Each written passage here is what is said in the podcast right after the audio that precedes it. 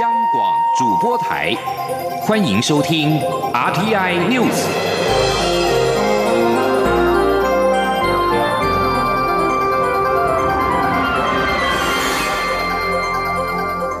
听众朋友您好，欢迎收听这节央广主播台提供给您的 RT News，我是张顺祥。蔡英文总统今天接受广播电台的专访，在谈到党内总统初选时表示，总统代表整个执政团队承受所有的攻击，如果自己还在伤口上撒盐或各自坚持己见，觉得自己才是对的话，复原的速度就会很慢。主持人也问蔡总统有什么话想对行政院的前院长赖清德说。总统表示，他们对支持者都有责任，所以应该共同努力，不要让支持者太焦虑。被问到明年当选总统将面临的挑战跟问题。总统表示，明年的总统大选是台湾可以维持现在主权独立的稳定现状，还是被迫走向统一进程的重要分水岭，所以是很关键的选举。至于要当下一任总统，应该具备何种特质跟条件呢？总统说，他认为二零二零年的总统当然要像他一样，或者就是他，必须要有外交能力，集结在国际间能够获得的所有支持跟信赖。请记者。欧阳梦平的采访报道：红海董事长郭台铭宣布投入国民党内总统初选。蔡英文总统十九号上午接受绿色和平广播电台专访时，被问到如何看待这位未来可能的竞争对手。总统表示，外界对郭台铭的看法是位事业有成的企业家，有蛮大部分的企业在中国，近来也试图往其他国家发展。但他记得有位企业家说过，管理企业与治理国家很不一样。企业讲究的是利益极大化，治理国家则是必须让所有人民都受到照顾，要展现公平，实践正义，两者有段距离。总统说：“对于弱势者的照顾也好，哈，那呃，对于呃整个国家在面临国际情势的时候，他如何要应对？哈，那这个不论是政治面或者是人民的照顾面是一件事，那更重要的就是政治面。”的外交面，啊，多方面的这些事物啊，更是一个一个一个庞杂，而且跟事业经营啊常常有一段距离的一个一个一个一个政治的领域，也是一个总统的日常。对于有人说郭台铭可以和美国总统川普及中国大陆主席习近平见面，蔡总统则表示，如果纯粹是企业经营者角色，没有政治负担，见面应该不难；一旦有了政治角色，会面的困难度非常高。对于主持人提到郭台铭曾经说过“民主不能当饭吃”，蔡总统则表示，如果没有民主，社会及国家发展恐怕都会倒退。他记得有网友曾经说过：“没有民主，只能要饭吃。民主是国家继续存续、人民与国家尊严以及与全世界共享的价值，这很重要。年轻世代更是民主为理所当然。”郭台铭日前曾表示，他认为国防是和平。蔡总统在专访中也提到，或许有人觉得最大的国防就是和平，但他认为如果有坚实的国防能量，足以自我防卫，才会逼对手采取和平的方式面对两岸情势。所以，应该是国防是和平最大的保障。中央广播电台记者欧阳梦平在台北采访报道。鸿海集团董事长郭台铭决定要参选二零二零年的总统。行政院长苏贞昌今天表示，郭台铭选总统最羡慕的应该是中国阿里巴巴集团董事局主席马云，因为只要事业成功就可以选国家领导人。苏贞昌表示，希望有兴趣、有能力的人为国家贡献，但到底结果如何，最后是由民意决定。记者王维婷的报道。鸿海集团董事长郭台铭宣布参选二零二零年总统，引发社会讨论。由于郭台铭曾经称赞行政院长苏贞昌，媒体也询问苏贞昌对郭台铭参选的看法。苏贞昌十九号受访时表示，郭台铭可以选总统，最高兴的应该是阿里巴巴集团的马云，因为事业成功就可以选国家领导人。苏贞昌也说，过去在台北县长任内时，他在一百天之内把军营变成高科技园区，相信郭台铭印象深刻。苏奎表示，欢迎有能力的人为国家贡献，但是结果仍交由民意决定。苏贞昌说：“我想，郭台铭选总统最羡慕的应该是中国阿里巴巴的马云，可以啊，因为哎事业成功选国家的领导人，所以我希望哎我们台湾民主政治。”就是大家都来关心，有兴趣、有能力的人，多为国家社会多做贡献。不过，最后还是由民意来决定。行政院十八号通过防毒假讯息第二破修法，若意图以电子通讯或网际网络散播不实讯息，最重可处三年有期徒刑和三十万元的罚款。媒体询问，以之前的文旦之乱来说，如何区分民意和假讯息？苏贞昌回答：台湾民主必须加以维系，其中法治也是很重要的方式之一。假新闻造成人民恐慌，影响社会安定。政院判透过修法遏止不当的假讯息。让国家进步。中央广播电台记者王威婷采访报道。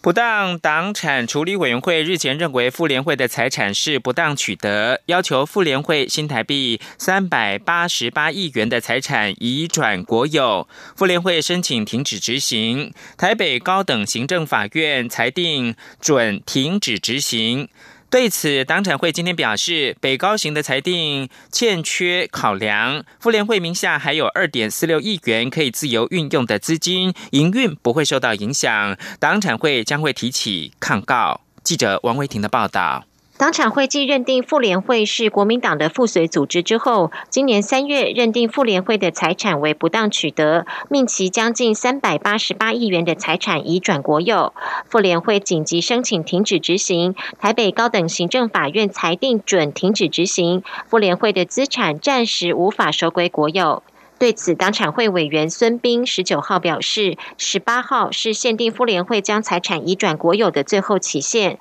北高行裁定停止执行，使这笔钱无法收入国库。党产会认为北高行的裁定欠缺考量，将在期限内提起抗告。孙斌说：“那法官就不当使得的这个认定的部分，并没有停止执行。”所以这笔钱现在它的属性就是一个不当取得的财产，那这个部分依照我们刚才条例的规定，我们没有办法许可妇联会使用。认为说其实由国家然后来保管并且妥善的运用，其实是对整体的国家跟社会都比较有帮助的。那反过来讲是说，在妇联会的部分，它现在目前名下还有二点四六亿的部分哈，是我们没有认定是不当取得的财产，所以它现有二点四六亿是可以自由运用的。所以我相信有二点四六亿。对于妇联会来讲，它的营运或者各方面都是可以很正常的运作哈。党产会表示，妇联会一直主张急难救助捐赠恐受到影响，但是依照过去的经验，此项经费占其总捐赠金额不到百分之五。二点四六亿的现金若经妥善运用，不至于影响妇联会的运作。当产会说。本次已转为国有制财产，并没有变价的疑虑，无停止执行之必要。停止执行反而徒增应收归国有财产的管理风险。中央广播电台记者王威婷采访报道。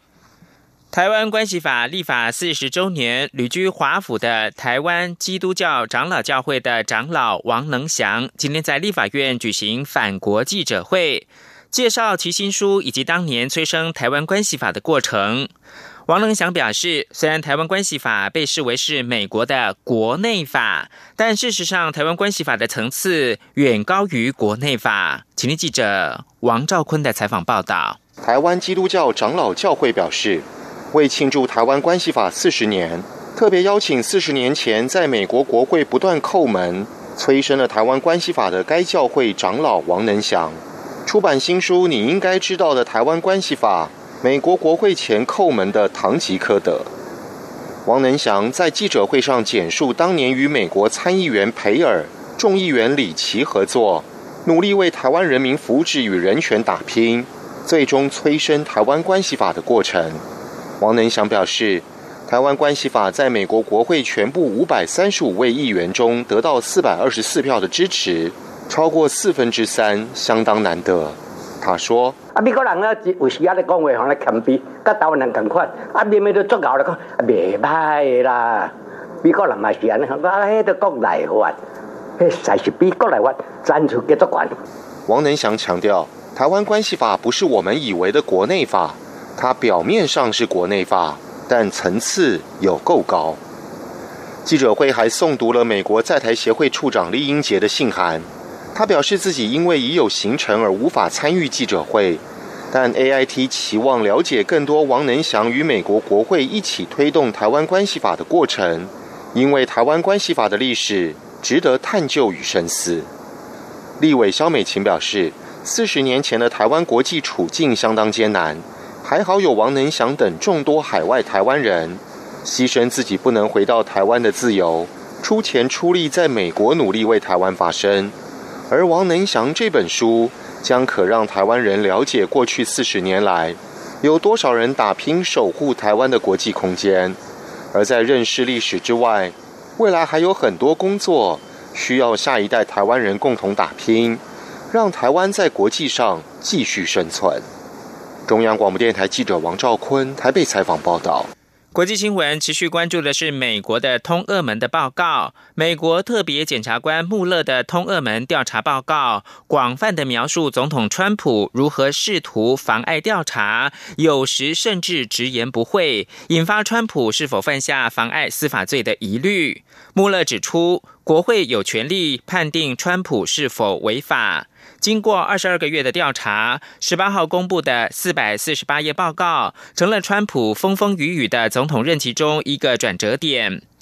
在他二零二零年寻求连任之前，这份报告在严重分裂的美国再度激发了党派的激情。一份报告各自表述，通俄门预料将是明年美国选战的主轴。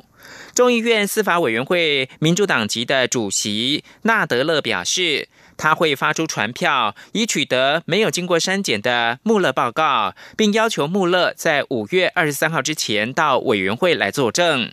穆勒的通俄门调查报告并没有做出川普违法的结论，但也没有宣布他无罪。调查报告还指出，川普忧心调查会让他失去总统大会，企图要开除特检穆勒。把新闻焦点关注到奈及利亚调高基本工资三分之二。奈及利亚总统布哈里十七号签署了法律，调高基本工资三分之二，从现行的一个月一万八千奈拉，大概是五十美元，增加为三万奈拉，大概是八十三美元。奈及利亚是非洲人口最多的国家，这个产油国通货膨胀率高达百分之十一点五。面对生活费用上升，许多奈及利亚人为了维持基本生计辛苦挣扎。根据统计，奈及利亚1.9亿人口当中，超过8700万人生活在赤贫，每天的生活费用不到两美元。在连续数个月的政治争吵以及工会扬言罢工的情况之下，奈及利亚政府终于同意资商基本工资到三万奈拉。奈吉利亚上一次调高基本工资已经是二零一一年的事了，当时从七千五奈拉增加超过两倍到一万八千奈拉。继续把新闻焦点关注到乌干达最高法院铺路，乌干达总统寻求第六个任期。乌干达最高法院十七号维持取消总统年龄限制的裁定，为已经七十四岁的总统穆塞维尼寻求第六个总统任期来铺路。乌干达宪法法庭去年裁定解除总统最高年龄七十五岁的限制合法，反对派于是向最高法院提出上诉。但最高法院在十七号仍然是维持这项判决。最高法院的首席法官卡图利贝宣布，最高法院的法官以四比三表决结果维持取消总统年龄限制的裁决。这项裁决将使得穆塞维尼可以在二零二一年再度寻求连任。穆塞维尼在一九八六年以叛军领袖之姿取得政权，一直执政至今。司法部长卢库塔纳宣称，这项判决是乌干达的重大胜利。但是，上诉案的律师鲁克瓦戈则表示，判决伤害了民主。观察家之前就预期判决将有利于穆塞维尼，但是判决结果如此接近，令人意外。以上新闻由张顺祥编辑播报。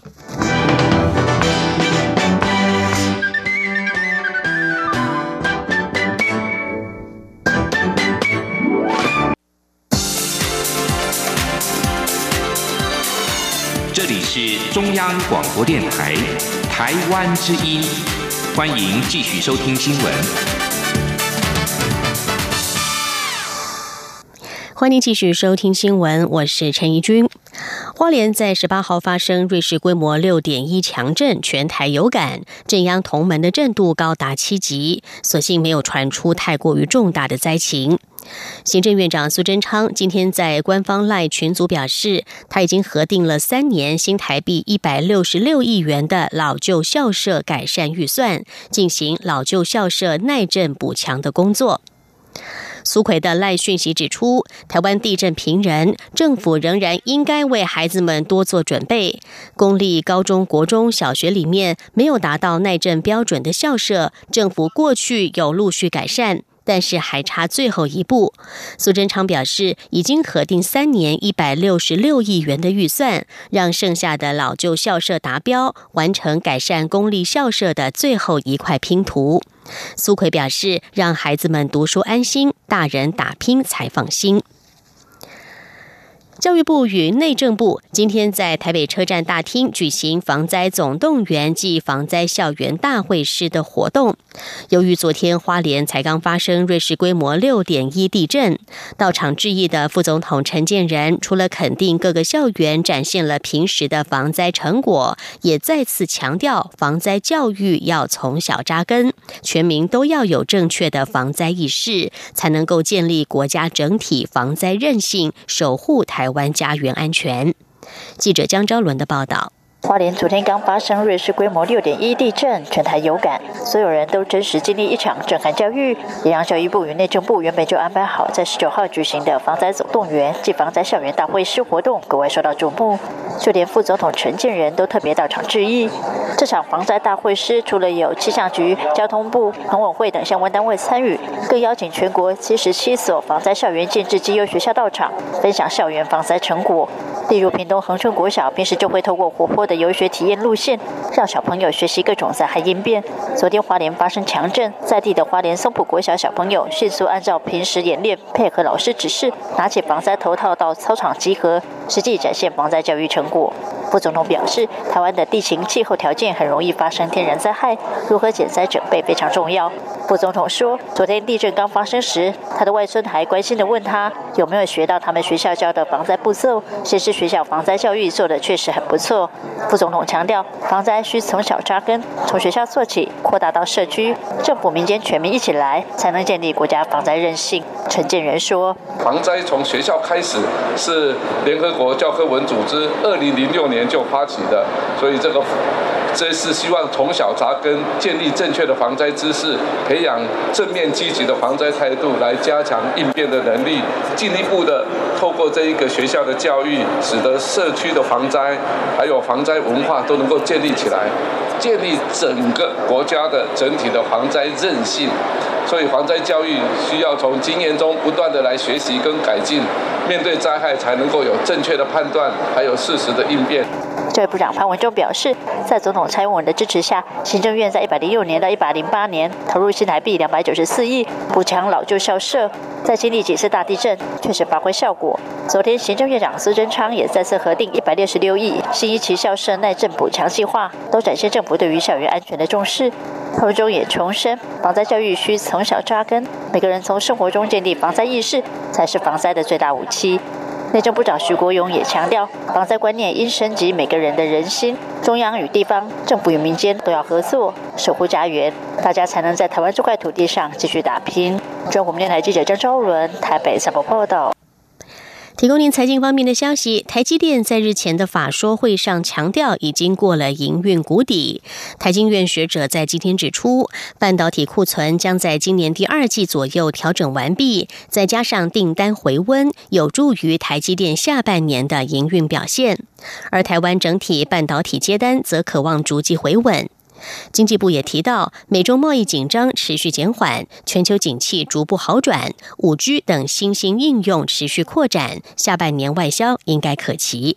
记者谢嘉欣的报道。晶圆代工龙头台积电十八号召开法说会，预期第二季营收较第一季成长百分之七。总裁魏哲嘉还提到，营运谷底已过，全年将微幅成长。对此，台经院产业顾问暨研究员刘佩珍十九号受访表示，以目前台积电的竞争力以及大环境变化，下半年是很有机会。主要是因为半导体库存水位将在今年第二季左右调整完毕，下半年七纳米投片量将可快速回升。另外，包括苹果 A 十三应用处理器、高通、联发科、海思等处理器订单，都渴望成为台积电下半年大幅成长的。主要动能，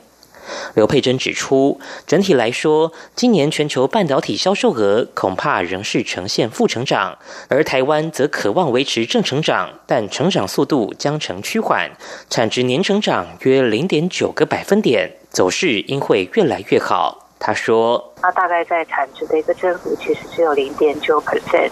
那如果就各季的一个表现上，其实也会如台积电在昨天所宣布的，那么第一季将会是整个景气的谷底，那么而后将会呈现一个逐季翻扬的一个态势。啊，特别是在下半年，大家会比较期待整个业绩是不是能够有一个比较大幅度的一个增长。经济部统计处长林立珍则说，随着美洲贸易协商慢慢露出曙光，今年全球景气将。会逐渐好转，包括智慧手机、高速运算电脑需求将慢慢回升，加上五 G、物联网等新兴应用蓄势待发，外销订单在历经上半年可能全是负成长的颓势后，下半年进入产业旺季，表现应是可期。中央广播电台记者谢嘉欣采访报道。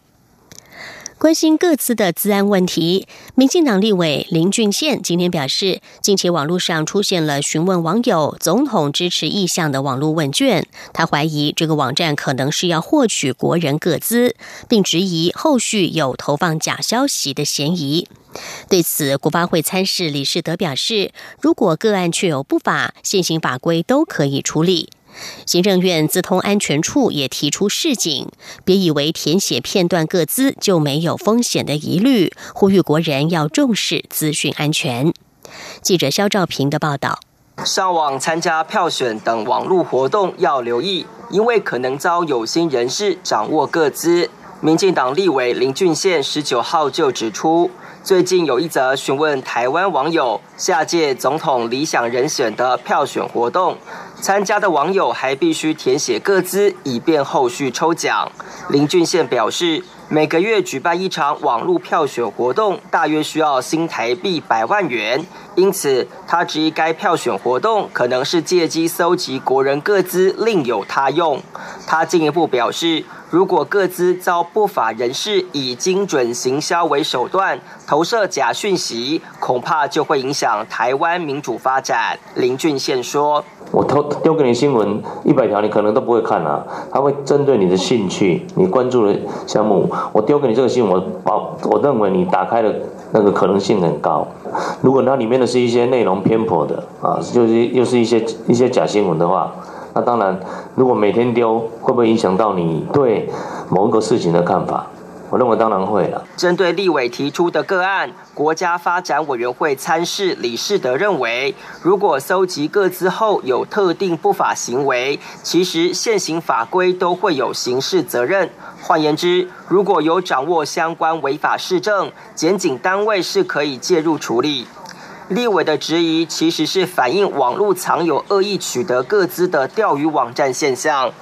行政院资通安全处处长简宏伟表示，其实包含钓鱼网站、骇客攻击等的网络攻击，在全球都有增加趋势，而政府也会做好把关，一旦发现有恶意中继站，不仅会予以阻绝，也会与国际单位通报合作。他说：“网络攻击在目前整个趋势上，哈是全世界都有增加的趋势，而且在这个这个世界经济论坛里面，也是把像这个网络的攻击这些列为高风险。”简宏伟提醒民众，过去的网络攻击主要是获取资料或为求经济利益，但现在则是渗透关键基础建设，以及透过钓鱼网站搜集各资。因此，不要以为填写片段资讯就没有风险，因为网络的多元连结其实方便有心人士对民众完成人格剖绘。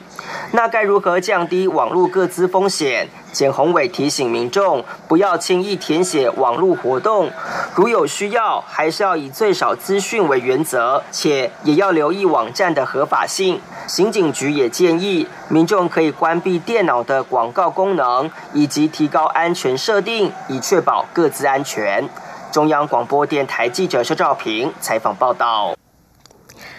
越南廉价航空越捷航空将再增辟台湾的新航线。交通部民航局在今天证实，日前已经核发越捷航空申请越南岘港往返桃园及高雄的航线证书，预计六月开航。民航局表示，越捷航空申请六月五号首航岘港高雄，六月六号首航岘港桃园，每周各三班。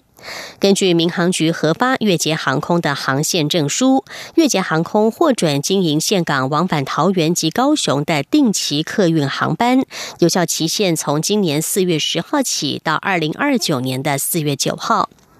越界航空在两千零七年成立，二零一一年开航，发展非常快速。二零一四年进军台湾，目前已经飞航越南胡志明市与河内往返桃园、台中、台南、高雄，一共七条航线，每周有超过五十个航班。新闻焦点来到法国，法国警官十八号表示，巴黎警方调查人员认为圣母院起火可能肇因于电线短路。全国也以整整一天的时间向抢救这个世界知名地标的消防人员致敬。一名司法警官告诉美联社，调查人员十七号有了初步的评估，出于安全疑虑，尚未获准搜查圣母院被烧得焦黑的内部。根据巴黎检察官办公室的说法，调查人员目前认为火灾是意外原因造成，正在询问圣母院职员和负责修缮工程的工人。截至今天，已经约谈了四十人左右。巴黎人报日前报道，调查单位正在审查起火是否与电脑故障或者是翻修工程所使用的临时电梯等因素相关。检方办公室仅表示，将深入调查所有的线索。这场大火造成了圣母院尖塔倒塌和三分之二的屋顶毁损。法国总统马克宏十八号召见在熊熊火势当中拯救巴黎圣母院的数百名消防人员，称他们是最佳典范，将会授予消防人员法国荣誉金牌，表彰他们的勇气和贡献。目前仍然有大约六十名消防人员守在圣母院，加强戒备，保护这座依然脆弱的天主教堂。法国文化部警告，在圣母院高处耸立的两面山墙以及小雕像，仍然存在着塌陷的风险。